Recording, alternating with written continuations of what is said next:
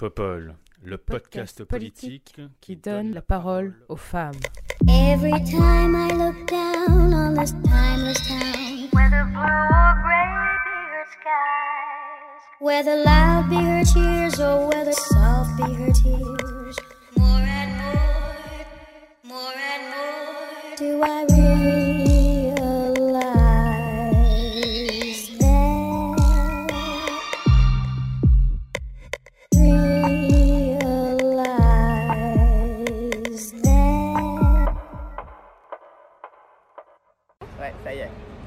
mon avis, ça fonctionnait pas tout à l'heure. Et là, il y a déjà il y a 14 personnes qui sont connectées, ça y est. C'est génial Bonjour les gens Salut Comment ça va? Ça y est, vous, avez- vous pouvez nous parler. hein. On est là, on vous écoute. Vous avez loupé un grand moment, Ah ouais, j'ai commencé bien l'interview. Patrick Drey. J'ai euh, Salut Patoche. Ouais, vous avez raté un grand moment. Ouais, j'ai arrosé Léa de mon diabolo. Sans deck. Voilà. Elle est diabolotée à cause de moi. Totalement diaboloté. Est-ce que vous nous entendez bien? Parce que ça, c'est important. L'avantage, c'est qu'on n'est pas en plein hiver, donc ça va sécher rapidement. Je pense que vous nous entendez? Ouais, nickel. Cool, cool, cool. Trop bon, bien. vous savez qui est cette personne à côté, à côté de moi, à ma droite? Le premier qui répond a gagné, mais a gagné rien du tout. Merci Ah, merci. Essayer d'en faire un bon usage. Oui, qui c'est Madame Mathilde Panot. Oui, très bien, bravo. Merci beaucoup, Chambé, merci. Ah, merveilleux. Hop là. Voilà, l'eau Alors. chaude vient d'arriver. Voilà, je peux me nettoyer. bonjour, bonjour les gens, bonjour, bonjour. Donc c'est le deuxième euh, stream avec euh, une invitée politique en la personne de Madame Mathilde Panot. Tu vas te présenter La Mathilde, roseuse. s'il te plaît. La roseuse. Bonjour tout le monde. Donc Mathilde Panot. Moi je suis députée du Val-de-Marne, vice-présidente du groupe parlementaire de la France Insoumise. Et finalement, pour tous ceux qui disaient que les élus de la France Insoumise ont été des, des violents, bah la preuve. euh, Ouais, voilà. c'est clair. J'arrive, je renverse mon verre sur Léa, la pauvre. Pour celles et ceux qui auraient loupé ce grand moment, parce qu'en fait, euh, je on a lancé un stream juste avant qui, a, je crois, n'avait pas fonctionné. Et euh, du coup, Mathilde a, par euh, inadvertance naturellement, renversé son euh, Diabolo Orja sur mon jean tout neuf. Voilà. Et effectivement, euh, poissonnière est fière de l'être, puisque euh, quelqu'un est en train de mettre ça dans le, dans le chat. Ouais, C'était, quand ça Ça, c'était en, je dirais en février. Ouais, février-mars, non? Ouais, février-mars. C'est un député de la République En Marche qui avait cru bon, alors que je montais à la tribune, j'avais même pas commencé à parler, euh, de me crier que j'étais une poissonnière, tandis qu'un autre que nous n'avons lui jamais retrouvé euh, me criait que j'étais folle, ce qui était fort sympathique. Ouais, c'est dommage qu'on n'ait pas retrouvé celui-là. Ouais. Mm. Et euh, bon, alors fait historique quand même, il a été sanctionné, ce qui arrive très très rarement dans l'histoire de l'Assemblée nationale. Et puis ça m'avait donné l'occasion de rencontrer Patricia, Oui, Patricia Serrault, qui est une, une- bah, d'ailleurs que j'ai revue cet été là, il y a, il y a 4-5 jours de ça, qui est une poissonnière euh, dans le Morbihan et qui avait pris euh, ma défense dans- à la radio et dans la presse. Et donc j'ai été passer toute une journée avec elle de 2h du matin euh, jusqu'à 14-15 heures, donc faire euh, la crier, la tourner. Et euh, pour bien emmerder quoi, les, parce que lui il croyait que c'était une insulte, mais en vrai poissonnière c'est un métier poisson, Euh, passion pardon, poisson aussi, mais passion. aussi. Et, Passion, euh, poisson, et c'est un sacré dur métier quoi. Se lever tous les jours à 1h20 du matin, euh, enfin vous voyez un peu le, le truc. Et donc voilà, donc voilà. En tout cas, euh, bonjour à tout le monde j'espère que vous allez bien. Euh, oui, bonjour. Ah, Après la commission sur l'eau, on reste sur le thème en arrosant son intervieweuse. Voilà, c'est ça. Finalement, euh, j'étais dans le thème. Comment on La fait pour virer des gens désagréables? Alors attends, parce que là on se fait troller par un tocard. Voilà. Hop. Parce que je pense que c'était comme. euh, Ok. Pardon. Euh, alors, commission. Oui, bah alors, attends, euh, t'avais une actu sur l'eau d'ailleurs, tu m'as dit tout à l'heure, tu m'as raconté un peu. Ça c'est intéressant. Ouais. Qu'est-ce qui s'est passé Euh, Tu me disais ça tout à l'heure? En gros, hier, on a fait une- notre rentrée parlementaire dans l'hémicycle. Donc, c'était sur les Outre-mer. Ils veulent euh, prolonger euh, ou instaurer, selon les, territoires d'outre-mer, l'état d'urgence sanitaire. Donc ça, c'est les macronistes en toute leur splendeur. Pour faire face à un virus, eh ben, ils aiment bien avoir des petites mesures autoritaires et liberticides et ils pensent que c'est une bonne manière eh ben, de faire face à, cette épidémie et avec bon, la catastrophe qu'on connaît. Mais il faut imaginer, dans les territoires ultramarins en ce moment, mais c'est la catastrophe. Euh, en Guadeloupe, on me racontait que l'hôpital c'était devenu un mouroir, qu'on triait les patients. Euh, il faut imaginer, par exemple, si vous prenez la Guadeloupe, vous avez 400 000 personnes en Guadeloupe, vous avez en temps normal 27 lits de réanimation. Une ville comme Rennes, euh, qui a seulement 200 000 habitants, donc la moitié moins d'habitants que la Guadeloupe, on a 200 lits de réanimation. Bah donc il faut imaginer, ils sont complètement sous-dotés en termes de bah, système de santé. Euh, enfin, les gens, ils manquent de tout, ils manquent d'oxygène, ils manquent, euh, enfin, ils meurent à la maison du coup parce qu'on les renvoie à la maison parce qu'il n'y a plus assez de place à l'hôpital. Et en plus de ça, moi, une des choses sur lesquelles j'étais intervenue, donc nous, on s'est opposé à l'état d'urgence sanitaire en disant, bah, l'urgence, c'est pas l'état d'urgence sanitaire, c'est justement les moyens sur la santé. Et l'autre truc que moi je disais, c'était que quand même, la première des choses, la première des mesures sanitaires, c'est de donner l'accès à l'eau aux gens. Alors c'est con, hein, mais parce qu'on vous dit tout le temps, euh, lavez-vous les mains, euh, euh, parce que c'est la première des choses à faire contre une pandémie. Mm-hmm. Et en fait, il y a plein de territoires ultramarins, mais notamment Mayotte, où c'est l'endroit où c'est le plus grave, où il y a 30% des gens qui n'ont pas accès à l'eau. Et la Guadeloupe, où là, vous avez des gens qui sont en tour d'eau constant. Ça veut dire que, par exemple, tu as de l'eau le lundi, pas le mardi, le mercredi, ah pas le jeudi. Et même les tours d'eau, ils n'arrivent plus à les tenir. En fait, c'est une catastrophe. Et moi, j'ai même rencontré des gens qui ont plus d'eau depuis, euh, je sais pas, deux ans, trois ans, six ans. Il y a des mamans qui racontent euh, qu'elles sont avec des nourrissons qui ont euh, quelques semaines et que pendant trois semaines, elles vont rester sans eau. Quoi. Enfin, c'est vraiment mais une catastrophe.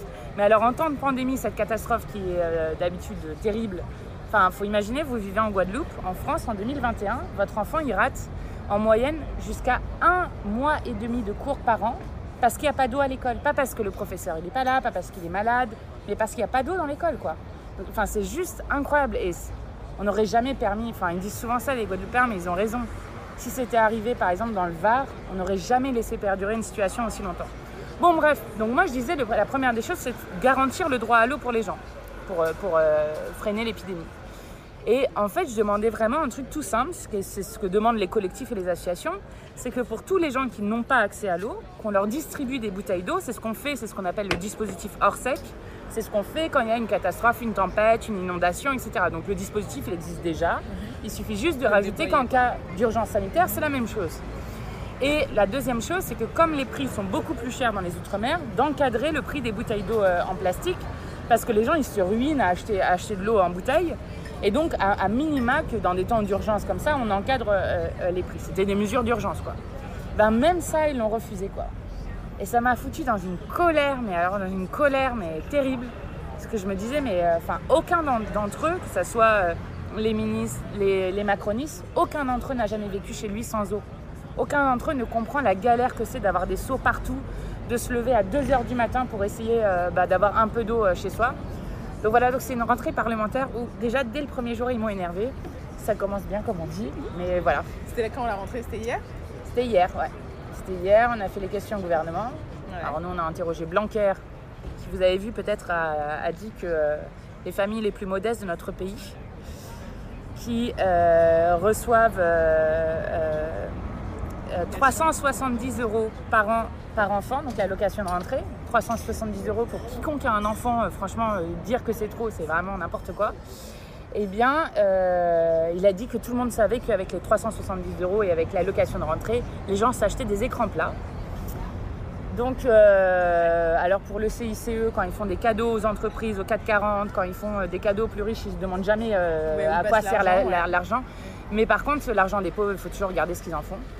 Et puis on avait une deuxième question. Qu'est-ce que c'était? Ah si, parce que vous avez peut-être vu, mais là ils sont en train de dire qu'ils vont euh, revenir avec la réforme des retraites et la réforme de l'assurance chômage euh, euh, en octobre. Ouais, chômage, c'est sûr. La retraite, ils disent qu'ils attendent un peu. Ouais, c'est ça. Alors pour l'instant, ils temporisent un peu. Et donc on les a interrogés là-dessus. Et par contre, chômage, ils trouvent ça formidable de poursuivre les chômeurs et de faire qu'il y ait de moins en moins de, de gens et eh ben, qui qui, enfin, qui ait accès euh, à un droit, qui, euh, sont les allocations chômage. Ils redisent le temps d'indemnité, c'est ça? Ouais, ils redisent le temps d'indemnité. Et donc ça va faire que déjà dans un pays où il y a un chômeur sur deux qui n'est pas indemnisé, Mm. donc c'est énorme, et ben on va avoir encore moins de gens qui ont le droit à une solidarité nationale qu'on a construite ça, pendant des ouais, années. ça, ça risque de toucher un million de personnes. Ouais c'est ça, Ouais, un peu plus d'un million de personnes, ouais, ouais c'est quand même pas négligeable en effet. Surtout en ce moment. Ah ouais, mais, mais ça va être la catastrophe. hein. Ça va être. euh, Et puis même, c'est le pire des trucs à faire. Enfin, je veux dire, euh, c'est pas. en- Enfin, toutes les études ont montré que c'est pas en réduisant les allocations qu'on ramène des gens vers l'emploi, parce qu'en fait. Non, bien sûr, il faut Le- il faut plein de choses. Non, et puis surtout, il faut créer de l'emploi en fait. Oui, Parce qu'on a plein de choses. De. Enfin, on a plein de choses à faire dans notre pays, euh, que ça soit. Je sais pas, par exemple, euh, je te donne un exemple, mais là, là chez moi, il y avait une manif ce midi là, des, des professeurs et des AESH. Les AESH, je sais pas si vous connaissez, mais c'est les personnes qui vont s'occuper des enfants en situation de handicap. Les AESH, je vais peut-être, euh, je vais pas vous dire tout à fait euh, exactement parce qu'il faudrait que je revoie euh, euh, ça, mais une AESH, c'est payé à peu près entre 500 et 600 euros par mois. Donc vraiment, enfin, c'est ridicule en termes de, salaire. Et donc, ils nous disent, il y a plein d'enfants en situation de handicap qui n'ont personne pour suivre leur gamin, en fait. Ce juste d'une indignité totale pour. La France est redevenue la cinquième puissance euh, au monde. Alors là, on est content. On était la sixième, maintenant c'est la cinquième. Et on n'arrive même pas à faire en sorte qu'il y ait quelqu'un qui accompagne les enfants en situation de handicap dans notre pays. Mais bon, bref, façon. Et alors là, on nous a expliqué que vous comprenez, on a du mal à recruter des gens qui font ça. Bah ouais, tu m'étonnes, à 570 euros, ben, enfin, je sais pas, vous pouvez même pas les payer votre loyer, vous pouvez même pas faire vos courses correctement, enfin bon. Et du coup, la solution qu'ils ont, mais temporairement, hein, le temps qu'ils arrivent à recruter, c'est pas du tout d'augmenter les salaires, d'augmenter les conditions de travail, euh, de recruter, de former des gens. Non, c'est euh, du coup ce qu'ils vont faire, c'est qu'ils vont demander euh, à, ces, euh, à ces assistantes d'éducation, quoi, euh, en fait, de suivre plus d'enfants que ce qu'elles en suivent, quoi. Bah oui, voilà. Donc comme ça, bon, pour un petit temps, et puis ça va dégoûter personne. Et puis, enfin vraiment, donc par exemple, bah, recruter des AESH, ça serait eh ben, un- de la création d'emplois d'intérêt général. Euh, réparer les canalisations d'eau, c'est la même chose. Faire la bifurcation euh, sur euh, le modèle agricole qui tue un paysan, qui fait qu'un paysan par jour se suicide dans notre pays et que tout le monde est empoisonné au glyphosate et autres, bah ça c'est plein d'emplois qu'on pourrait créer qui sont des emplois qui seraient utiles pour notre pays. Ouais, voilà, plutôt que de, de chasser les chômeurs comme ils le font. Du coup, c'est quoi les actus de ta rentrée parlementaire à toi? Qu'est-ce que tu veux faire cette année? Alors moi... Cette dernière année de Ouais, mandat c'est la dernière année. Alors bon, la première des choses, c'est qu'on est dans une rentrée spéciale quand même. On est l'année des présidentielles. Ouais. Et euh, bon, évidemment, moi j'ai envie que euh, Jean-Luc Mélenchon l'emporte, puisque, enfin surtout le programme que porte Jean-Luc Mélenchon l'emporte, parce que je pense que ça pourrait changer radicalement et qu'on pourrait faire une rupture avec euh, ce système de malheur. Donc c'est surtout ça mon actualité. Mais moi j'ai un, un truc spécifique qui moi me tient vraiment beaucoup à cœur. C'est que je ne supporte plus d'être dans une société dans laquelle euh, en fait la moitié des gens ne décident plus de notre avenir commun. En gros, à chaque élection, euh, l'abstention elle augmente. Et là, ils sont en train de dire que pour les présidentielles, la dernière fois, il y avait 78% de participation, donc euh, quasi euh, 80% on va dire. Là, ils sont en train de dire qu'il y aurait que 60% des gens qui iraient voter. Donc ça veut dire 40% des gens qui vont pas voter. Et alors quand vous regardez qui va pas voter, bah, c'est tous ceux qu'on a dégoûtés de la politique, à juste titre pour plein de choses. Euh, ceux qui tiennent pas leurs promesses, euh, ceux à qui, euh, on, leur a dit de toute façon rien ne changera jamais. euh, et donc, on, on- qui vote pas? Bah, Les plus pauvres du pays, les jeunes, euh, etc., etc. Sauf que en fait, et ça, c'est pas un jugement moral sur. euh, parce que je sais qu'y compris, il y a des gens qui disent bon, bah, c'est pas comme ça qu'on va changer la société. Mais en fait, pourquoi moi je tiens à ce vote-là de la présidentielle? Parce que c'est le seul moment dans notre pays où la vie de tout le monde peut changer d'un coup.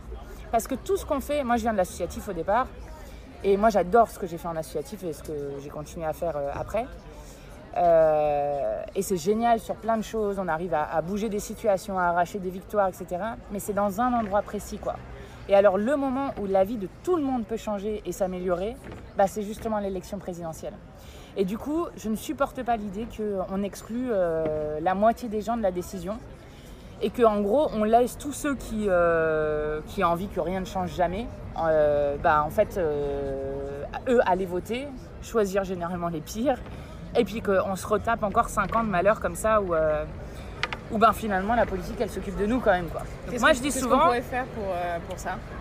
Bah moi je dis souvent quand les dégoûtés partent, il reste que les dégoûtants. Donc en fait, une des choses principales, c'est de faire revenir le grand nombre. Ouais, En fait, la, la seule manière de euh, gagner des choses qui sont ultra majoritaires dans notre, euh, dans notre société, euh, augmenter le salaire minimum, augmenter les allocations des gens, faire en sorte qu'il y ait donc un partage des richesses dans notre société, faire la bifurcation écologique pour faire face, enfin vous avez vu cet été, hein, mais cet été, rapport du GIEC, donc qui montre qu'on pourrait être à 1,5 degré d'ici 2030. J'explique juste pour peut-être ceux qui connaissent un peu moins, mais au départ on avait dit un réchauffement maximal de 2 degrés par rapport à 1880. Là on est à plus 1,1 degré. Pourquoi on avait dit 2 euh, degrés et finalement après on a dit 1,5 degré C'est parce que quand on a dit 2 degrés, il y a les petits États qui sont des îles, les États insulaires qui sont venus et qui ont dit oh oh, en fait nous avec la montée des mers et tout, à 1,5 degré on n'existe plus. Et on sait, ça c'est l'ONU qui dit ça, qu'on pourrait avoir prochainement, dans les prochaines décennies, jusqu'à 1 milliard de personnes euh, réfugiés climatiques. Donc ça veut dire des zones entières de, la planète qui deviennent complètement inhabitables pour toutes les espèces, y compris pour l'espèce humaine.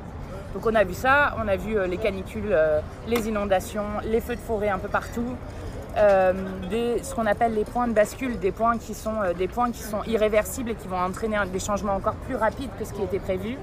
L'Amazonie, c'est la première année où l'Amazonie elle émet plus de carbone qu'elle n'en absorbe ou encore le Gulf Stream. Vous savez, le Gulf Stream, c'est un système de courant qui amène l'eau chaude en fait, des tropiques vers le, nord et qui fait que notamment l'Europe a un climat tempéré. C'est grâce à ce courant-là et sur lequel les scientifiques ont alerté là en août en disant qu'il euh, était à son niveau euh, le plus bas depuis euh, quasi 2000 ans et qu'il pourrait même s'arrêter. Et s'il s'arrêtait, ça, ça, provoquerait des, des, changements mais radicaux pour nous. Donc vraiment, on a une forme d'urgence temporelle aussi à, vraiment faire une rupture avec euh, ces modèles-là et à créer tous les emplois euh, mhm. dont je parlais euh, tout à l'heure. Et puis après, il y a une autre chose, c'est justement le fait d'être maître de son destin. Une des choses qui est insupportable dans la période qu'on vit, c'est que finalement, depuis deux ans, on est en Covid.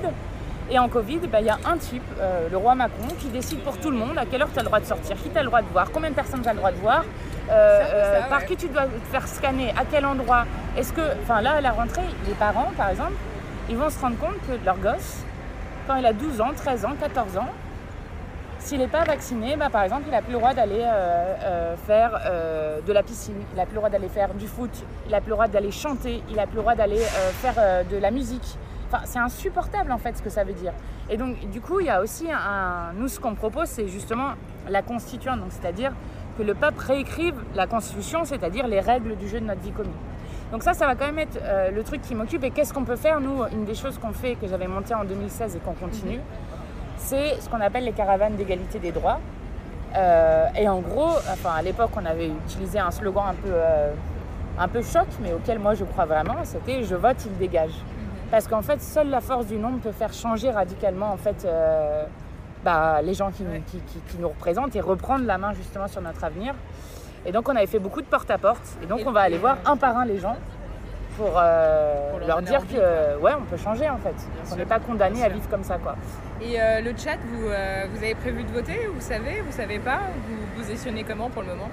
Déjà, est-ce qu'il y en a parmi vous qui n'ont pas voté ou ont hésité à voter en 2017 par exemple?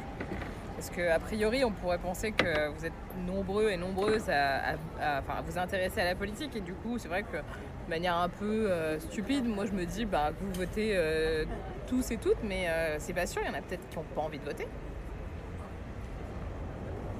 Ouais, non, globalement vous votez, ouais. Premier tour, pas second tour, ouais. Vous Sandrine Tiens, d'ailleurs, tu vas aller voter au primaire écolo? Non. Non? Non, mais justement parce que j'ai un problème stratégique avec la primaire. Je t'explique pourquoi. Ok. En fait, la primaire, donc c'est l'idée de. Euh, bon, je sais pas si vous avez suivi, du coup, c'est la primaire des, des, écolos, en ce moment. Le 12 septembre et puis il y a un deuxième tour, je crois. ouais, en fait, le 12, c'est la limite des inscriptions. Ah oui, pardon, c'est le 19. ouais. Et en fait, bon, en ce moment, il y a pas mal de débats, si vous voulez regarder, si ça vous intéresse. Euh, donc avec cinq candidats. Le problème, c'est que en fait, on en fait en fait des enjeux de personnes. Mm-hmm. Et euh, on parle Là, ils ont augmenté un peu, mais euh, ils, étaient, ils étaient à 35 000 inscrits il n'y a pas longtemps. Là, je crois qu'ils ont augmenté, je crois qu'ils sont à 50 000 à peu près, mais je ne suis pas sûre, j'ai peut-être des bêtises, il faut regarder. Mais en gros, moi, ce qui me dérange, c'est que parler aux gens qui s'intéressent, en fait, alors que l'enjeu principal, c'est la participation, je trouve qu'être à 8 mois d'une élection présidentielle, alors que moi, je pense qu'une des manières de faire participer les gens, c'est de faire par les programmes, en fait nous dire bah voilà, nous on veut le droit de révoquer les élus, donc euh, de pouvoir les faire partir. Mhm. Euh, on veut, euh, je sais pas, le, euh, l'avortement dans la Constitution, on veut euh, le droit à l'eau euh, dans la Constitution comme interdiction euh, de marchandiser l'eau, etc. etc. Et ben, je trouve que c'est comme ça en fait qu'on porte la présidentielle. Et je trouve que la primaire, c'est le piège de la primaire, c'est l'entre-soi quoi. Et après de se retrouver, enfin, je sais pas si tu l'as entendu le premier débat? J'ai entendu quelques trucs, ouais. Bah ça commence, bon, ils n'ont pas eu de chance, c'était. euh, un, un événement, c'était un tirage au sort. parler- Et le premier qui en prend la entier, parole, ouais. il dit de toute façon, moi je voudrais pas être soutenu par Sandrine Rousseau parce qu'elle est trop à gauche. Et moi je soutiens l'écologie du centre. Bah du coup t'es là, mais pourquoi Enfin. Ouais, ça commence bien. Ouais, ça fait. euh, Et du coup, enfin, moi je crois à la stratégie du grand nombre, quoi, tu vois. Voilà. Ouais, Donc bien non, sûr. j'irai pas voter, mais je respecte tout à fait ceux Et qui euh, euh, s'inscrivent dans ce les gens du chat, euh, vous avez voté pour euh, la primaire écolo?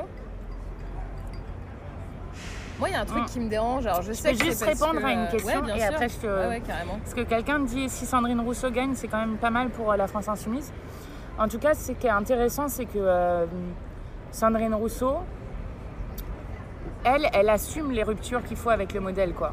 Oui, En sûr. gros, en gros, euh, en gros, en gros, tu vois, la- la- pour répondre à cette question-là, c'est en termes de, combat d'idées, d'idées dans la société, c'est intéressant parce que ça montre que, euh, en fait, la, majorité euh, euh, sociale de notre pays, moi, je crois à ça, vu, vu le système dans lequel on est, est prêt en fait à faire cette rupture-là. D'autant plus qu'on est dans un moment où si on ne crée pas ces ruptures-là, c'est vraiment euh, une continuation d'un malheur pour le grand nombre qui est terrifiante en fait et qui a une envie d'autre chose. Et pour le coup, Sandrine Rousseau, elle est claire sur, euh, bah, il y a une rupture avec le modèle capitaliste à faire. bien sûr. Et donc ça, en ça c'est intéressant, ça c'est clair. Euh, mais j'ai quand même ce problème stratégique sur, sur les primaires, alors que moi je pense que justement l'idée c'est vraiment de, de faire que le peuple s'empare de cette élection. Quoi. Ouais. Et si jamais, euh, admettons, euh, Sandrine remporte, euh, remporte l'élection, est-ce que, euh, enfin la primaire écolo, est-ce que vous envisagez d'ouvrir des discussions avec euh, LFI Bah, de toute façon, les discussions, elles existent déjà. Mhm. Elle est venue à nos universités d'été. Ouais. Moi, j'avais fait un débat avec elle sur Reporter.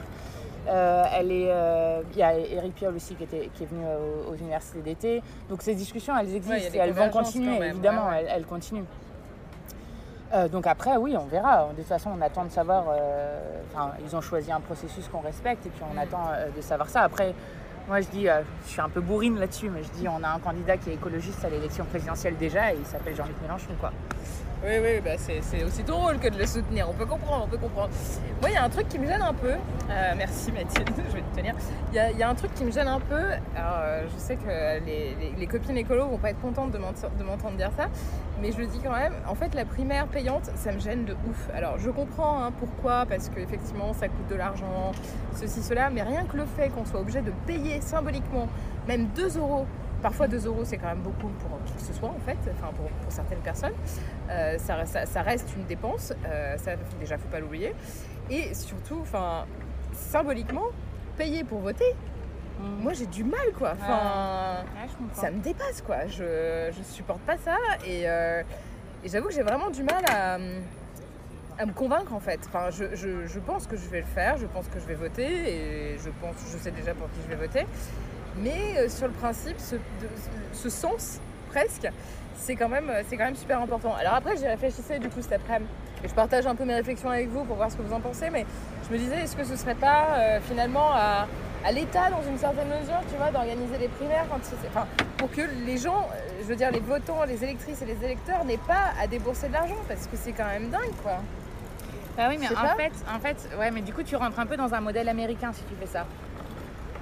Tu vois, dans un modèle de. En fait, tu, tu considères que. C'est Le modèle dans c'est lequel- une procédure institutionnalisée. Voilà, exactement. sorte, ouais. Et, et du coup, tu laisses pas aussi la. la- En fait, le, le problème, tu vois, par exemple, Sanders, il s'est- s'est retiré parce qu'il il était dans ce système-là. Alors que Sanders, il allait contre Trump. Moi, je suis sûre que Sanders y gagnait, tu vois. En fait, le problème des primaires, je vais, je vais te dire le, le problème de fond que j'ai avec ça, au-delà du fait que je pense que le moment, il n'est pas à l'entre-soi, au-delà d'un problème stratégique. Le problème de fond que j'ai avec les primaires, c'est qu'en fait, quand tu regardes la sociologie des gens qui vont aller au- au- voter aux primaires, on va pas se mentir, les quartiers populaires, ils vont pas aller voter aux primaires. Donc, généralement, c'est ce qu'on appelle les CSP+, donc des gens qui euh, ont plutôt fait des études, sont plutôt de centre-ville, et en fait, vont, vont vont pas faire tout à fait les mêmes choix que ce qui se passe à une élection présidentielle. Donc, en fait, on fait quelque chose en nous disant, euh, il faut qu'on. Après, il peut y avoir des militants. Il y a quand même des militants des quartiers populaires aussi. Oui, oui, non mais oui, il existe des, des militants des quartiers populaires, mais je veux dire, heureusement. Mais Ouais.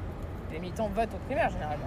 oui, mais en fait, euh, regarde, enfin, quand tu vas reprendre ta, ta- ta composition sociologique, Ouais. ça veut dire que tu vas avoir tendance, je vais le dire très, de manière très claire, mais à prendre euh, quelqu'un comme candidat qui est moins clivant, euh, à prendre euh, quelqu'un qui ressemble un peu plus aussi à des CSP+, tu vois. Et je trouve que, y compris là-dessus, il y, a- il y a aussi un souci, tu vois, parce que, parce que par exemple, moi, j'aimerais pas être dans un système euh, euh, américain ou états-unien plutôt, pour être tout à fait exact. Ou par exemple, euh, bah, imaginons que tu es dans un, un- un moment états-unien. Bon, bah, Jean-Luc Mélenchon serait rentré dans une primaire avec euh, les démocrates, donc je sais pas, on aurait mis de Anne Hidalgo euh, à Yannick Jadot, à Sandrine Rousseau, à Jean-Luc Mélenchon, à je ne sais qui, je ne sais qui.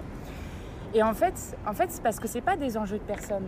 Je comprends, hein, et il y a des gens qui me disent le caractère de Mélenchon, j'aime pas. Moi, je leur dis, bah, votez pour lui, et puis comme ça, on fait la constituante, il partira, tu vois. Mais il n'empêche que. Mais n'empêche que. Ah ouais, bah si, 6ème République. euh, Tu penses qu'il part? bah normalement, on est dans une. euh, on Il se fait élire pour dégager.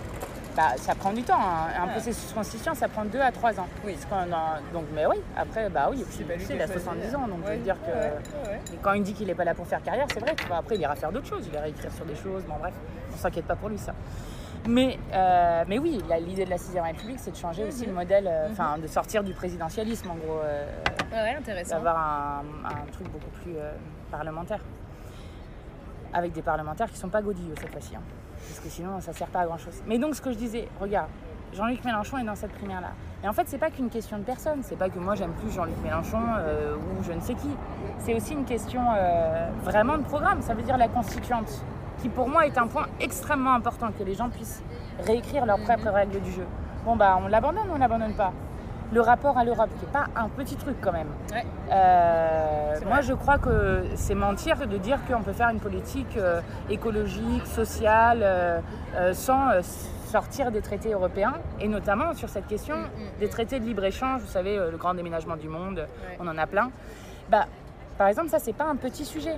C'est clair. Et en fait, et en fait tu vois, c'est- et ça, on n'est pas sur des questions de personnes. Au-delà d'une question de personne qui est, euh, bon, j'aime plus un tel ou un tel euh, humainement, tu vois. C'est quand même une réalité, tu vois. Je, je disais, euh, pardon, merci. Il y a, je sais pas si vous avez vu les gens, il y a une, une étude fort intéressante qui est menée chaque année par la Fondapol, la Fondation Jean Jaurès, l'Institut Montaigne, Le Monde et je sais plus quel autre média, peu importe, qui, euh, qui s'appelle euh, Les fractures françaises. Et euh, il y a Le Monde du coup qui a publié euh, quelques résultats de cette étude, super intéressant notamment sur les aspects de défiance en politique, etc. Et il était dit, c'était assez intéressant comme analyse, qu'en fait il y a une espèce de défiance qui est croissante à l'égard des partis politiques en France. Je crois qu'il y a genre 16% des personnes qui ont été int- interrogées par l'étude qui ont confiance en- aux partis politiques, on se fait pas lourd. Euh, et du coup que ça renforce une certaine personnification, tu vois, de, de, de- vraiment de la, de la stature présidentielle et du pouvoir. Du coup, il faut quand même euh, avoir des personnes qui plaisent, quoi, dans tous les cas. Moi aussi, je suis d'accord, j'adorerais que les gens votent pour un programme, mais je crois qu'il n'y a pas que ça, en fait. Bah, dans... oui, c'est clair qu'il n'y a pas que ça. Enfin, euh, c'est con à dire, mais moi, le mauvais caractère de Jean-Luc, ça me. Enfin, d'ailleurs, c'est le mauvais caractère, ça dépend des. des- mais en, en vrai, moi, je trouve ça rassurant d'avoir quelqu'un qui va pas se plier face à la, à la moindre difficulté, quoi. Enfin, lui, euh, face à la finance, je veux te dire qu'il va pas. Il va... Enfin, voilà, moi, c'est- Ouais. moi, je trouve ça aussi rassurant Il va pas faire une Hollande, quoi. Enfin, d'avoir confiance en, euh, tu vois, dans, dans le collectif humain qu'on est. Mais, euh, mais en vrai, enfin, en fait, en fait, par exemple, dans, dans- dans- dans la primaire des Verts, si on reparle de ça, quelles sont les différences de fond fortes, par exemple, euh, je sais pas, sur Piolle et Rousseau? Sur, tu, tu vois, c'est quand même des choses, en fait, en fait, c'est clair que la Ve République, elle amène vers des trucs de personnification Ouais. extrêmement fortes. Après, moi, je pense qu'il y a quand même des différences. Tu vois, par exemple, euh, Sandrine, pardon, c'est quand même une grande figure du féminisme en France et de l'écoféminisme particulièrement, ce qui Mhm. n'est pas le cas d'Éric Piolle. Ouais, ouais, ouais, se distingue déjà au moins, je pense, Ouais, à ce point-là. Euh, Sandrine Rousseau, elle a quand même eu l'avantage de quitter la politique à un moment donné pour y revenir euh, encore plus forte après une, enfin, une presque une carrière militante, disons, pendant des années. Donc elle a un réseau qui est, enfin, qui est différemment constitué. Je, parle qu'elle- je pense qu'elle parle. Alors après, oui, ils ont des- il y a des convergences hein, sur. euh, sur euh, ils sont tous les deux plutôt marqués à gauche dans la tendance du parti, disons, mais euh, moi je vois encore quand même des différences ici, au-delà des personnalités. Je pense la- le discours aussi. Je le trouve plus inclusif, celui de Sandrine, je trouve. Un peu plus que celui d'Eric Mm. Piolle. Je dis pas qu'Eric Piolle est mauvais, pas du tout, mais euh, je Non, mais qu'il y a après, quand même après, ça un c'est peu. des- ouais, mais c'est après, ok, je suis d'accord avec toi sur ce que tu dis sur le féminisme, par exemple, Ouais, par un exemple, tu vois, ça, c'est important. Surtout pour. Mais, euh, mais par exemple, tu vois, euh, regarde notre groupe parlementaire. Nous, on est 17 dans le groupe parlementaire. Mhm. Et il y a plein de gens, tu vois, qui disent Ah, moi j'aime beaucoup comment Ru- François Ruffin fait. Mhm. Euh, D'autres qui vont ouais. dire euh, Moi j'aime beaucoup euh, Adrien Quatennens, Mathilde Panot, Ouais. je sais pas, tu vois. Mais n'empêche que euh, ça, ça c'est bon, il y a des. Enfin, c'est normal. euh, il y, a, il y a des affects avec les gens aussi, tu Oui, vois, et puis y compris avec les qui gens qui passent, te représentent, ouais. Mhm. avec les, la- les mots qu'on utilise, les bon. Mais en vrai, euh, en 4 ans et demi de mandat, on n'a jamais voté différemment. Et c'est pas parce qu'on a un chef tyrannique ou je ne sais quoi. C'est parce que, enfin, on, on- on est vraiment convaincu de, à la fois parce qu'on a une base programmatique très forte, mais aussi parce que, euh, ben, quand on n'est pas sûr d'un vote, on, on a vraiment la discussion pour se convaincre les uns les autres et arriver à une position qui nous va toutes et Bah, tous, quoi, tu vois. Ouais. Et je trouve ça intéressant en fait de le faire comme ça. Et alors du coup, qu'est-ce que, qu'est-ce qu'on, quel intérêt on aurait à faire un- une primaire sur quoi? Sur euh, moi je te Non, propose non, la oui. constituante truc ou Vous n'avez pas besoin, je pense. hein. ouais Non, Non, bah non. on est- Non et puis vraiment, je pense que l'enjeu, l'enjeu, l'enjeu principal, c'est comment tu fais pour que cette élection présidentielle, elle se fasse pas voler, que le vote populaire soit pas effacé de cette élection présidentielle? Vraiment, moi Ouais, je pense que c'est. accrocher les gens, mais tu sais, un- ça c'est un sujet hein, quotidien quoi. Ouais. Et juste, il y avait- j'ai vu tout à l'heure qu'il y avait un, un petit commentaire sur euh, le fait que l'Europe, elle était mieux disante sur l'écologie euh, euh, que la France. En fait, ça dépend sur quoi. Euh, dans un sens, tu as raison, parce que euh, des fois, il y a des directives sur lesquelles on. Donc, euh, des, règlements, on va dire, sur lesquels on s'appuie pour mener des, combats. Mais en vrai, en général, la manière dont est organisée euh, l'Union européenne est notamment beaucoup basée sur le libre-échange. Euh, je vous donne un exemple. Par exemple, il y a une vingtaine de traités de libre-échange qui sont en négociation. Donc, vous avez peut-être entendu parler du CETA qui est déjà mis en place entre l'Union européenne et le Canada. Mais il y en a un entre l'Union européenne et la Nouvelle-Zélande et l'Australie. Alors, nous, on enverrait des voitures. Donc, en gros, c'est un débouché au marché allemand. On enverrait des, voitures à des milliers de kilomètres. Donc, écologiquement, c'est une catastrophe. Et eux, ils nous renverraient du lait en poudre euh, alors que les producteurs de lait n'arrivent euh, pas à vivre de leur travail en France, et qu'on ferait faire du lait, euh, un trajet de lait en poudre à des, centaines de milliers de kilomètres bah, de l'Australie à l'Union Européenne. Vous voyez un peu ce que ça fait comme trajet. Donc c'est une absurdité totale, et ça c'est au cœur même du projet européen. Ce, ce truc de on vous dit mais c'est formidable, on échange, on est amis avec les peuples. Ben justement non, l'amitié avec les peuples, elle se fait pas sur ces questions-là parce que en fait, ça hyper spécialise des, des pays euh, et avec euh, des catastrophes Hiring for your small business? If you're not looking for professionals on LinkedIn, you're looking in the wrong place. That's like looking for your car keys in a fish tank. LinkedIn helps you hire professionals you can't find anywhere else, even those who aren't actively searching for a new job but might be open to the perfect role. In a given month, over 70% of LinkedIn users don't even visit other leading job sites. So start looking in the right place. With LinkedIn, you can hire professionals like a professional. Post your free job on linkedin.com/people slash people today. vraiment pour des gens qui n'arrivent plus à vivre correctement de leur travail, plus d'agriculture vivrière, c'est-à-dire d'agriculture pour se nourrir, mais que de l'agriculture pour l'export. Et donc, il faut absolument euh, sortir de ce. Enfin, rompre avec ce modèle-là et avoir une relocalisation, par contre, avec un partage des connaissances, qui est la manière justement de faire de l'internationalisme, euh, qui est extrêmement important aussi. Quoi. Ouais, tout à fait. Pour revenir un peu à l'actu parlementaire, si ça ne dérange pas Mathilde, moi je voulais prie. savoir, euh, vous avez un calendrier qui a commencé à être défini là, un ordre du jour euh, pour les jours à venir? Quels sont les textes qui vont être euh, sur le tapis là, à court terme? Alors en fait là on est revenu exceptionnellement pour euh, état d'urgence outre-mer parce qu'il fallait le voter maintenant. Mais après on va recommencer vraiment l'hémicycle euh, autour du 20 septembre. Euh, alors, on commence par un texte dont je ne me rappelle plus exactement le nom, mais alors là, oh, surprise, à votre avis, sur quel thème est ce texte? La sécurité. Antiterrorisme, sécurité. Euh, Enfin, juste, je dis ça un peu en rigolant, non pas parce que je prends ce sujet non pas au sérieux, pas du tout, mais parce que euh, on doit être euh, à deux, deux lois antiterroristes euh, votées par an depuis maintenant une dizaine d'années.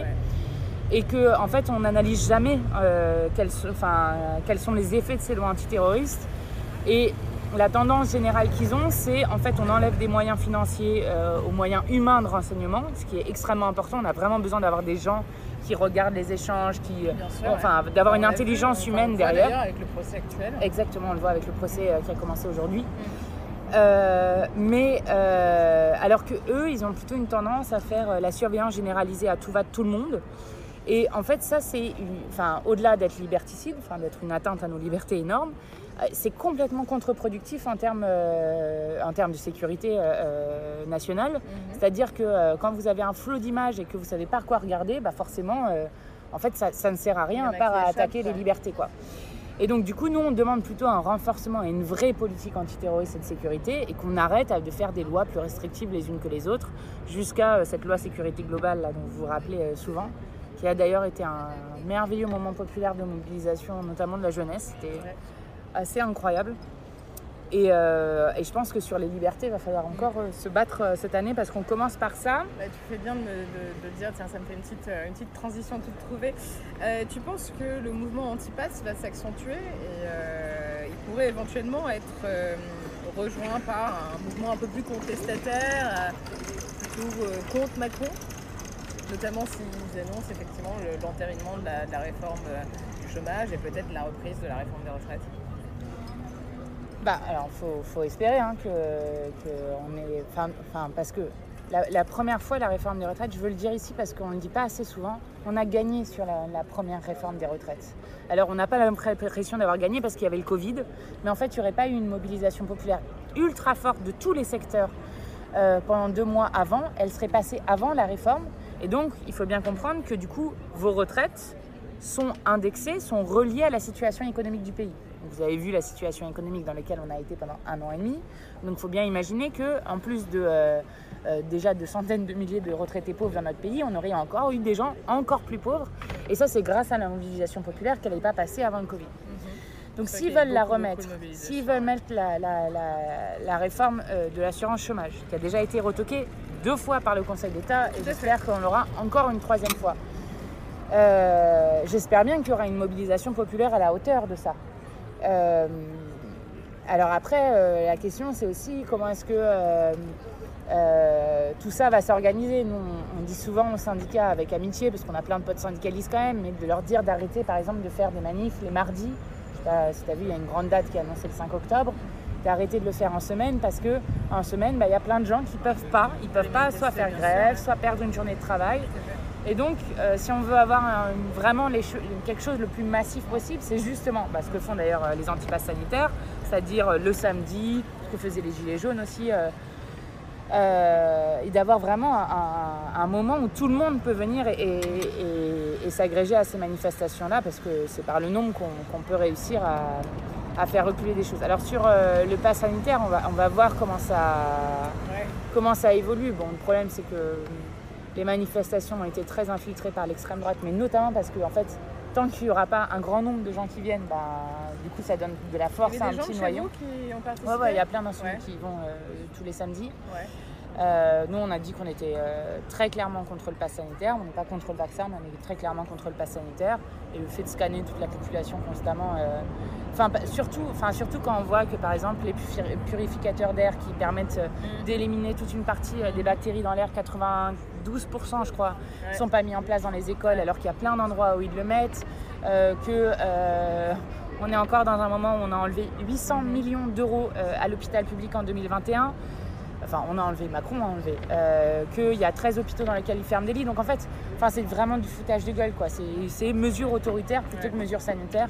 Ouais, Et donc, en tout cas, nous, on continuera à se battre contre ça. Je sais pas, je sais pas comment vont continuer ces manifestations-là, mais je pense qu'on va quand même avoir une rentrée assez euh, chaude en actualité sociale. Ouais, c'est clair. Il y en a qui demandent là, euh, pardon, euh, parce que c'est quand même un peu une petite actu politique de la semaine. Qu'est-ce que tu penses de la remontada? Tu peux en parler? Ah. Est-ce que c'est une menace pour vous d'avoir un candidat de ce type euh, Montebourg Non, enfin, enfin, euh, non. Nous, nous, les, les, les, les- les- les deux personnes, enfin, les deux personnes, même pas, les deux programmes euh, qu'on veut euh, abattre, euh, je dis abattre vraiment, enfin, sur, lesquels on veut tourner la page de notre pays, c'est Macron et Le Pen. Montebourg, bon, au-delà du truc qui a fait un peu rire les gens à, dessein, quoi, d'avoir un slogan la remontada pour le Made in France, ça, ça, me fait un peu rire. Et ça a fait rire les gens, c'est normal. Mais euh, non, mais avec Montebourg, il y, a- il y a des choses qu'on peut partager, par exemple sur la relocalisation de l'économie, sur, euh, enfin, il y a des idées qu'on peut, qu'on peut partager. Après, euh, après, je crois que on porte pas la même idée de justement de la sixième République, euh, du partage des richesses. Par exemple, enfin, Montebourg s'était réjoui du CICE. Bon, nous, on trouve que le CICE, le crédit d'impôt, donc des cadeaux donnés aux, aux grandes entreprises euh, pour euh, créer de l'emploi, qui en fait détruit de l'emploi ou créer de Mhm. l'emploi à des, à des coûts euh, extrêmement ou à des prix extrêmement exorbitants. Bon, bah ça, c'est des choses avec lesquelles on va être en désaccord. Mais bon, qui, de toute façon, on est dans un moment quand même d'atomisation du monde politique. Il faut voir le nombre de candidats qu'il y a à la, Ah non, mais à la présidentielle. Et je crois, alors peut-être que c'est un peu immodeste de notre part, de ma part, mais de notre part, mais je crois que nous, on, voilà, on essaye en tout cas d'être un point de repère aussi, euh, euh, avec voilà des choses sur lesquelles on a une certaine constance. Ouais, Et, ouais, ouais. euh, Oui, c'est vrai que vous êtes finalement ceux qui se déchirent le moins en interne. et puis de, surtout de, de, enfin voilà, nous on a choisi entre euh, l'union, euh, l'union populaire et l'U- l'union de la gauche. Ben, on, a, on a choisi, nous on pense que on y arrivera si les gens, quel que soit ce qu'ils aient voté avant, quel que soit euh, voilà, enfin ce qu'ils, ont pensé, ce qu'ils pensent, s'ils sont d'accord sur le programme, ben, viennent et que et qui participent à réouvrir l'horizon. Le chat qui demande combien de candidats à gauche? 5 pour le moment. hein. On a bah, Jean-Luc Mélenchon, Ouais. on a bah, un ou une écolo, on va voir. On a Anne Hidalgo, on a Arnaud Montebourg et euh, Poutou, Poutou. Attends, il y en a, a que ça? Attends. je crois. Vous en voyez d'autres? Euh, À gauche. Hein. Roussel, ouais, bien vu. Ah oui, bien vu, ouais. Pardon, on l'a oublié. Six. Désolé. euh,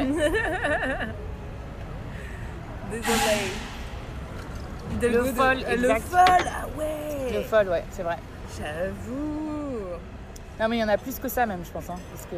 Oh là là là là Ouais, ça va être quelque chose. Artaud, ouais, certainement. hein. Ouais, je pense ici. Ouais, ouais. Puis après, on verra. peu euh, d'ailleurs. Ouais, non, en ce moment, pas trop. Tu vas à la fête de l'humain? Ouais. Tu vas voir Valérie Pécresse? Non, je vais faire euh, deux débats. Un sur Ah, euh, cool. justement les quartiers populaires, Yes avec le collectif Passe en nous. C'est Ouais. un collectif de quartiers pop, justement. Sur la gauche et les quartiers populaires, c'est ça le nom. Et puis un autre, c'est les jeunes communistes du Val-de-Marne qui m'ont invité sur comment fait-on face à l'extrême droite. Chambé. Voilà. Intéressant. Et les gens, vous allez à la fête de l'humain pour ceux- celles et ceux qui ont prévu d'être à Paris ce week-end? Pécresse à l'UMA Oui, Pécresse va à On l'UMA. a fait un débat avec Roussel. Ouais, justement, ça va être intéressant ceci dit. Ah oui, il y a Anas aussi qui est Ouais. candidat. Euh, ouais, les gens, euh, pas de. Pas les moyens. Ouais, je sais pas combien ça coûte. Ça fait longtemps que j'y suis pas allée, moi. Vous savez combien ça coûte? Il y a quoi en concert d'ailleurs? J'ai pas regardé. On va regarder ça. Est-ce que les débats sont retranscrits? Je sais pas. Euh, ouais, il y en a toute une partie, oui. Euh, notamment ceux qui sont sur l'Agora. 30 euros, ok. Mais je sais pas s'ils sont tous. euh, à mon avis, il y en a qui n'ont pas forcément peut-être les moyens techniques de le faire. Donc, à mon avis, ils sont peut-être pas tous retransmis, mais il y en a une partie, oui. J'avoue, toi t'interviens quand du coup? Samedi 14h et samedi 16h30. Ok. Bah, je fais vais un- passer. un je petit après-midi Je vais débat. passer. Je dois bosser, mais c'est pas grave. ouais, 30 euros les 3 jours, ça va. C'est honnête, en effet. Mais bon, Ouais, après, il faut les le avoir. train Ouais. qui est cher. ouais. Non, non, et puis il faut les avoir aussi, quoi. Ah bah ouais, c'est clair. hein. Trop loin du 15e, n'importe quoi. 30 euros, il y a les merguez. Non, non, non, les stands, il faut acheter à manger en plus. hein. Ouais. Mais euh, ça comprend les concerts en revanche. je me trompe Oui. Ça, c'est cool. Ouais. Euh, moi, j'ai vu des super concerts à la fête de l'UMA. C'était mes meilleurs concerts. Ah bah ouais, ouais. De ouf. Ah bah c'est un, un chouette, euh, C'est pour ça que j'ai bien envie de voir c'est un chouette là. festival quoi. Vous savez les gens qu'il y a en concert Souchon, trio. I, Ayam. Ayam Yes Souchon Trion, ok. Euh, qui d'autre Ayam, stylé. Ah, moi, j'avais vu Patti Smith quand même. Ah ça c'est Pete. Doherty. Oh là là, j'avais vu. Ouais, c'était ouf. Le Fofora. Ouais, pas mal aussi. Passe sanitaire, je sais pas. Bah à ouais, mon je avis, pense, je pense, hein, vu la Mm. taille de l'événement. euh, Ouais, ceci dit, euh, il a euh, Akhenaton Son passe sanitaire Ah bah maintenant qu'il a le Covid, tu sais, il a 6 mois de. Ah ouais, c'est vrai. Ok, donc il l'a. Mais ça c'est. Enfin tout est absurde là-dedans. J'avoue, le retour de trio, c'est drôle. Bonne année 2002, les gens. Dionysos, chambé. Ah ouais, c'est quand même C'était euh, à l'époque. drôle. Bon, je vais regarder le line-up, mais je pense que je vais tenir euh, Benjamin, Royo de. Ah oui, passe sanitaire confirmé par Roussel, bien vu. Donc il y a bien passe sanitaire. Ouais.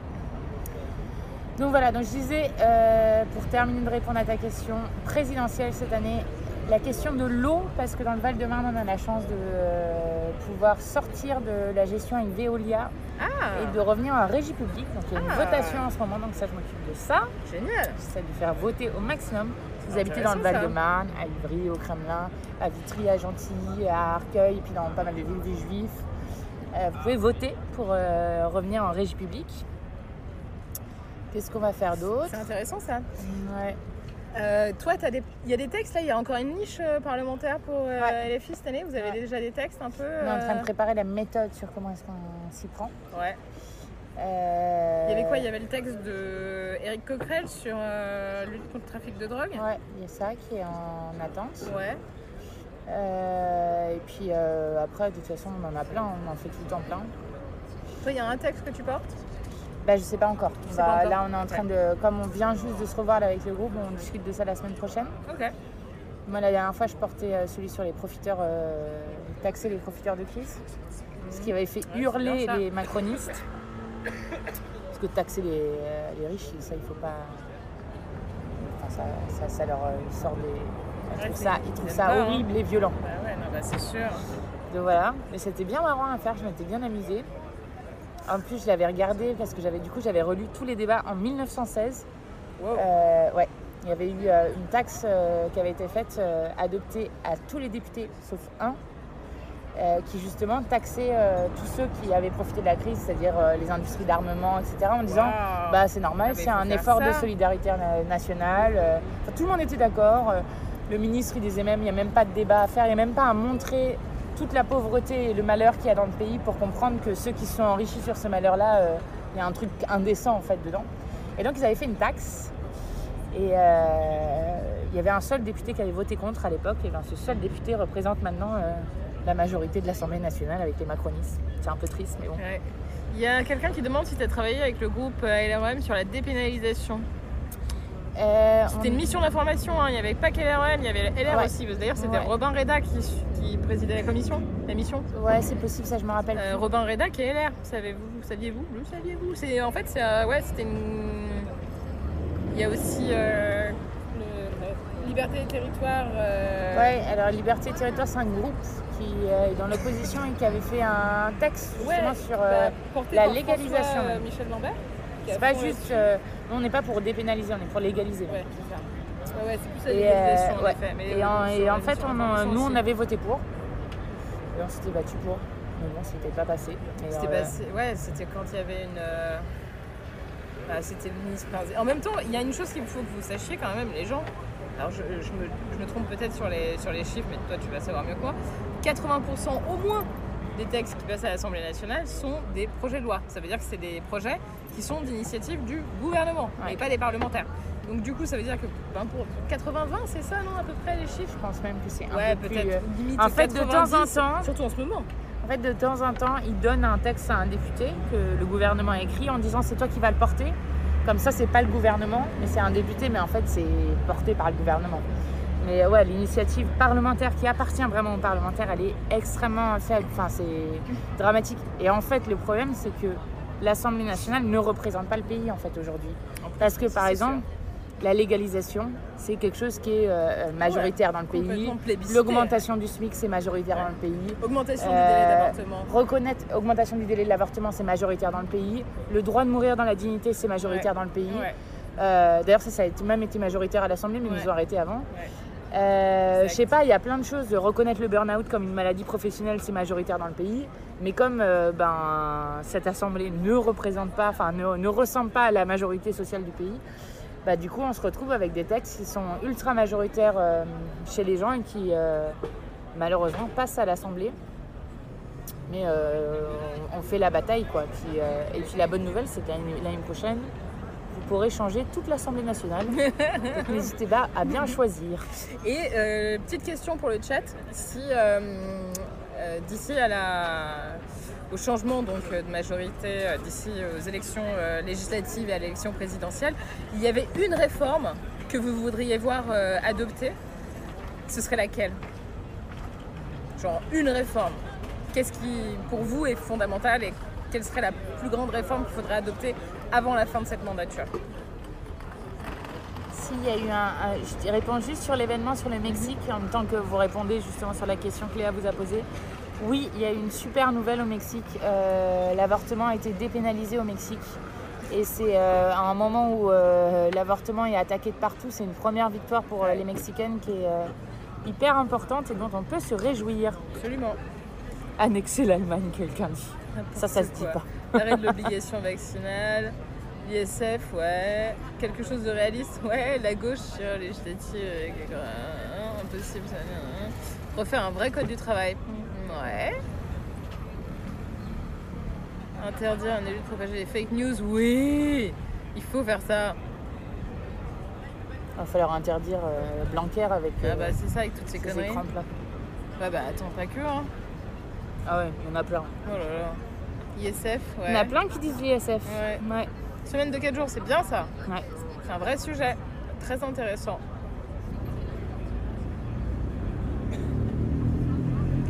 trop de lois. Est-ce que tu trouves que tu as voté trop de lois cette année? Enfin, ces quatre dernières années, pardon. Euh, ouais. Ouais. Ouais, parce que ça. Enfin. Enfin, c'était quand même. euh, Macron, il avait une technique. un- un- Enfin, il a une technique un peu à la Sarkozy, quoi. Euh, quand je dis une technique à la Sarkozy, c'est qu'on envoie des balles de partout. Ouais. Une régression extrêmement forte dans tous les secteurs, très violente, très rapide. Et du coup, des discussions sur des textes qui se font euh, dans n'importe quelles conditions, euh, des week-ends, jusqu'à 6 h du matin. Et je dis pas ça pour me plaindre en mode je suis fatiguée. Je dis ça parce que c'est pas des conditions de débat qui sont correctes. Ni pour les citoyens qui peuvent pas suivre ce que disent les, leurs représentants normalement, Ouais. quoi. Euh, et donc ça permet de faire passer des, des, des, des- crasses en catimini, quoi. Euh, ni pour la démocratie parce que ça, et puis c'est pas possible de gouverner contre les gens constamment, quoi. Enfin, franchement, c'est la rentrée, c'est les, décla- les déclarations de guerre sociale, quoi. Nous reparler, euh, enfin, c'est- de, on a, on a 10 on- millions on de gens sous le seuil de pauvreté, quoi. Parce que c'est Enfin, pas réglé encore. ouais. hein, et on nous balance ça, j'avoue que c'est un peu rude. ouais. C'est très rude même. Il y a quelqu'un qui demande combien il y a de, de, de lois qui sont votées en moyenne par an, tu sais, à peu près? Non, en fait, ça dépend beaucoup. Euh, je sais que nous, on avait un rythme plus élevé que, euh, que ce qui s'est fait dans d'autres mandatures. Mais alors, combien de lois? C'est une, très bonne question et j'aurais du mal à, à- à te dire. Euh, je sais pas, au moins une. Peut-être une trentaine, quarantaine, quarantaine au moins, hein, je pense. hein, parce que tous les ans, on a eu des, euh, des sessions extraordinaires, donc on a Ouais. bossé euh, l'été. Euh, ouais, facilement, hein, facilement, facilement quarantaine à mon avis. Ouais. Et alors, tu repars pour un mandat T'as envie? Euh, pourquoi pas? Pourquoi pas? Ça t'a plu? Enfin, on n'a pas terminé encore, il reste un an, hein, mais euh, quand même. Là, t'as quand même un peu de recul sur. euh, En tout cas, ce qui est sûr, c'est que je ne ferai pas plus de deux mandats. Si, j'en- Ok. si je me représente, ça c'est clair que je ne referai pas plus de deux mandats. Qu'est-ce qui te plaît le plus dans le métier de député? Euh, le lien avec les gens Ouais. et avec les luttes, ça c'est clair.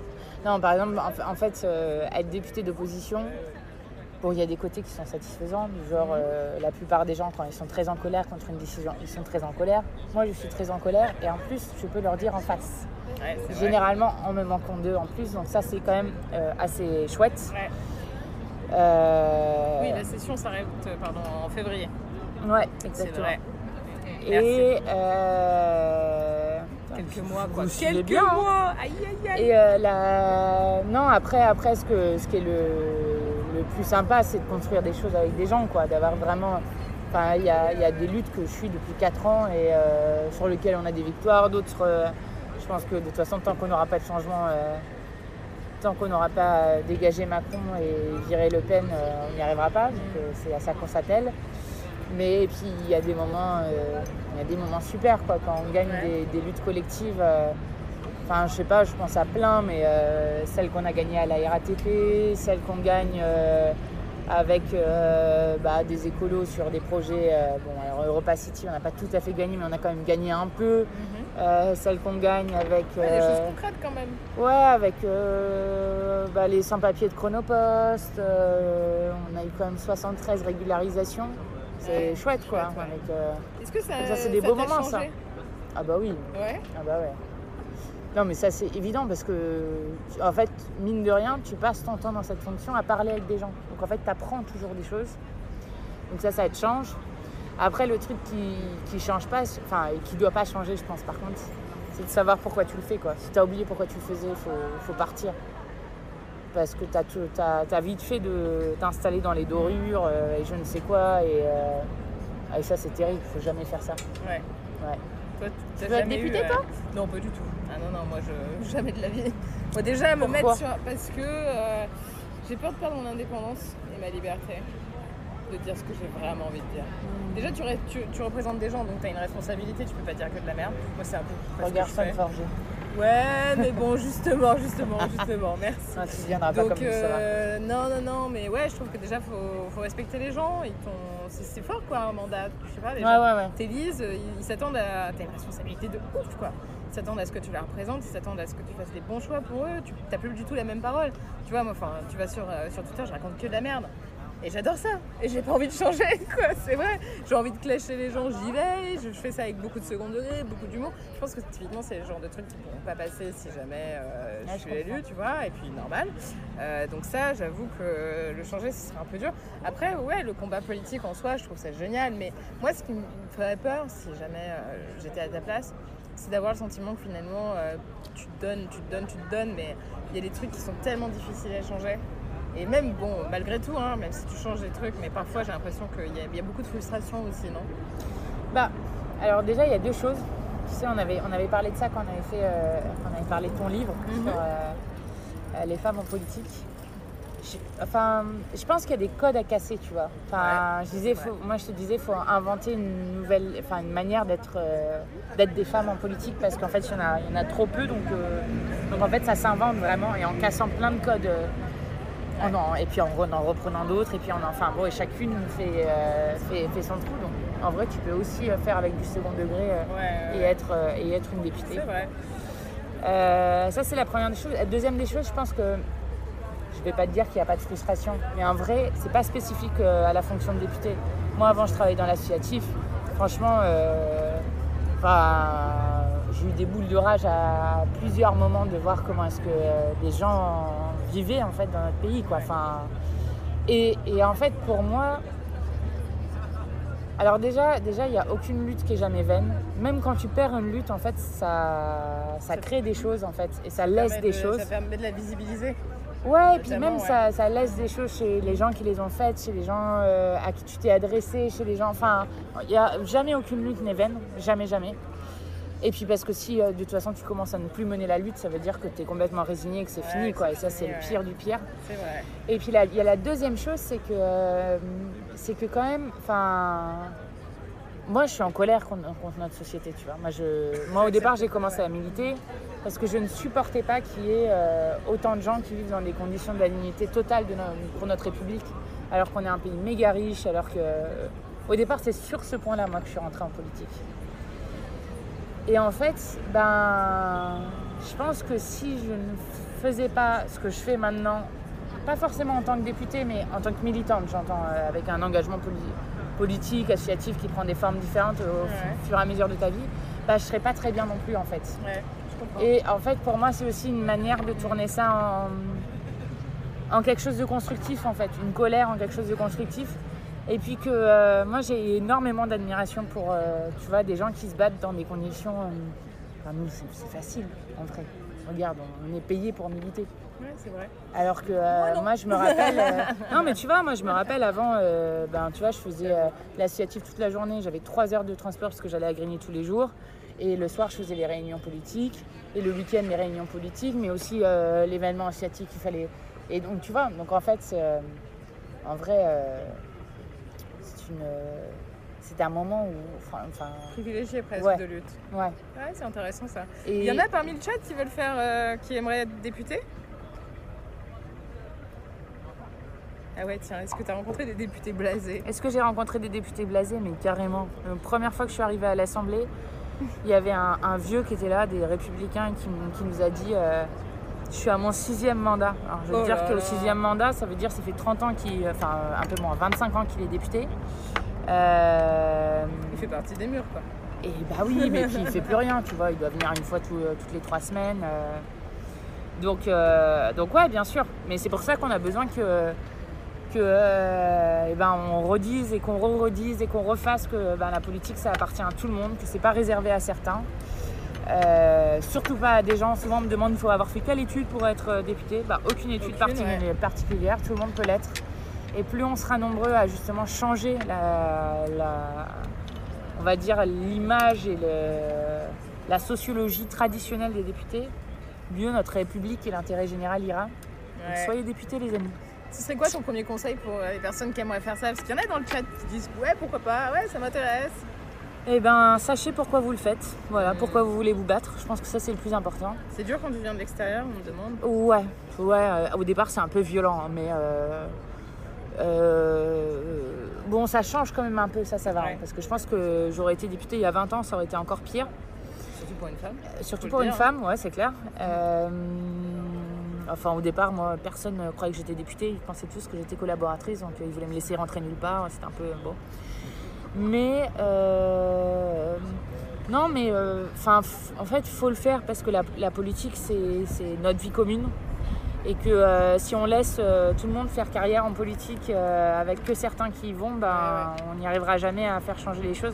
Moi, je fais souvent un jeu avec. euh, J'aime bien aller voir des classes en fait.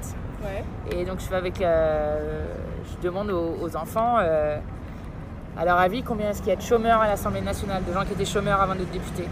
Sur 577, si on dit qu'il y a 10% à peu près de la population qui est, euh, qui est chômeuse, il faudrait euh, au moins 57 à 60 euh, personnes qui étaient au chômage avant. Bah, il y en a zéro. Pareil, les Zéro, ouvriers, zéro, zéro, zéro. zéro. Oh, wow. Les ouvriers, bah, il y en a un.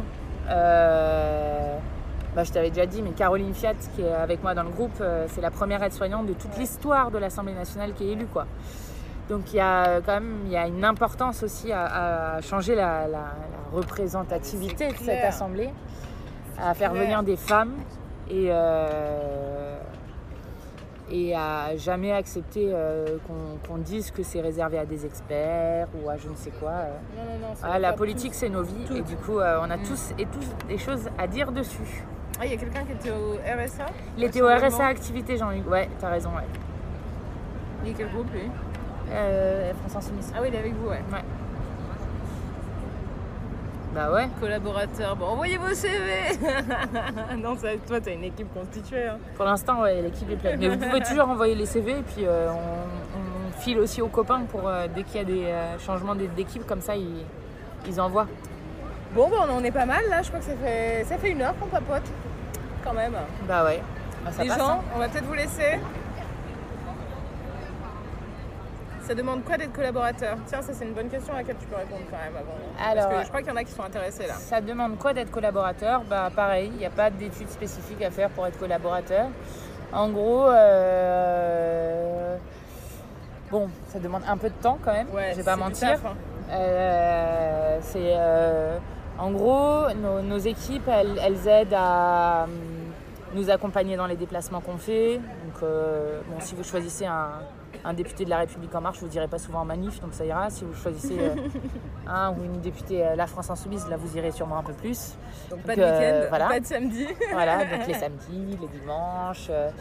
de faire bah, la communication, le lien avec les journalistes, le lien avec tous les habitants de l'endroit, euh, des, des villes Ouais, où vous êtes a- il des a, associations. Il y a des collabs à l'Assemblée et il y a aussi ce qu'on appelle les collabs en circo. Ouais, Donc des collabs qui bossent euh, sur le territoire de la circonscription de l'élu en fait. Mm. Toi, t'as tout le monde ici ou t'as aussi quelqu'un en J'en ai circo? deux à l'Assemblée et puis une en circonscription. Voilà. Donc Voilà. après, même pour les personnes qui ne sont pas à Paris, c'est quand même super important de rappeler qu'il est possible d'être collaborateur, collaboratrice parlementaire. Pourquoi vous criez lorsque vous intervenez à l'Assemblée Ah, une bonne nouvelle, attendez Le CSA demande aux médias de, de- de décompter la prise de parole de Zemmour pour la présidentielle. Ça, c'est une bonne nouvelle. Ouais, Yes j'avoue. C'est bien. Bravo, Voilà, le le, CSA. le multi-condamné euh, C'est quoi ton raciale. secret pour être aussi belle C'est vrai, tiens, tu nous partages tes secrets beauté Oh, bon, Moi, je, je me fais, je fais du vélo l'été. Voilà, Ça, fait bronzer. J'ai fait 1000 km cet été. 1000 km Eh ouais, Oh waouh Ah ça c'est cool voilà, voilà. C'est euh, T'as mes fait un tour préférés. euh, spécifique ou t'as juste cumulé euh, plusieurs Non, là j'ai fait un, un gros tour. Je suis partie euh, Niort, j'ai fait toute la côte atlantique. Poup, poup, poup. Après, je suis remontée par. Bordeaux. Voilà, enfin voilà. Et puis après, j'ai fait un petit saut jusqu'à Tours. Et de Tours, je suis repartie à Ivry-sur-Seine. Trop bien. Voilà. Eh ben, bien merci, prenez soin de vous. Euh, J'espère que ce live, euh, enfin ce stream vous aura plu. Merci à Mathilde d'avoir euh, pris ce temps, de nous avoir accordé du temps pour parler de politique avec nous. C'était vraiment super cool. Des bisous, des bisous, des bisous. Prenez soin de vous. Merci, merci, merci. J'espère que vous avez kiffé. Euh, et puis, ben. J'ai fait le tour de vélo avec Pierre-Yves hein, en Bretagne. À un bout. 3-4 jours. Mais, euh, Merci beaucoup. Merci à toi, Léa. Merci Avec à vous. Et puis, euh, une très belle soirée à vous. Et puis, plein de force pour la suite. À tout bientôt, on se, rend- on se donne rendez-vous la semaine prochaine avec qui, je sais pas encore. Mais euh, Surprise. Ouais, surprise. Qui, j'espère, ne te mettra euh, pas son verre sur ton jean. Ah oui, oui, oui. Non, non, bah là c'est bon, ça a séché, tu Ah, vois. voilà. Salut les gens, merci beaucoup, bonne soirée. Super, bisous, bisous. Ciao, ciao. Hop. Thank you.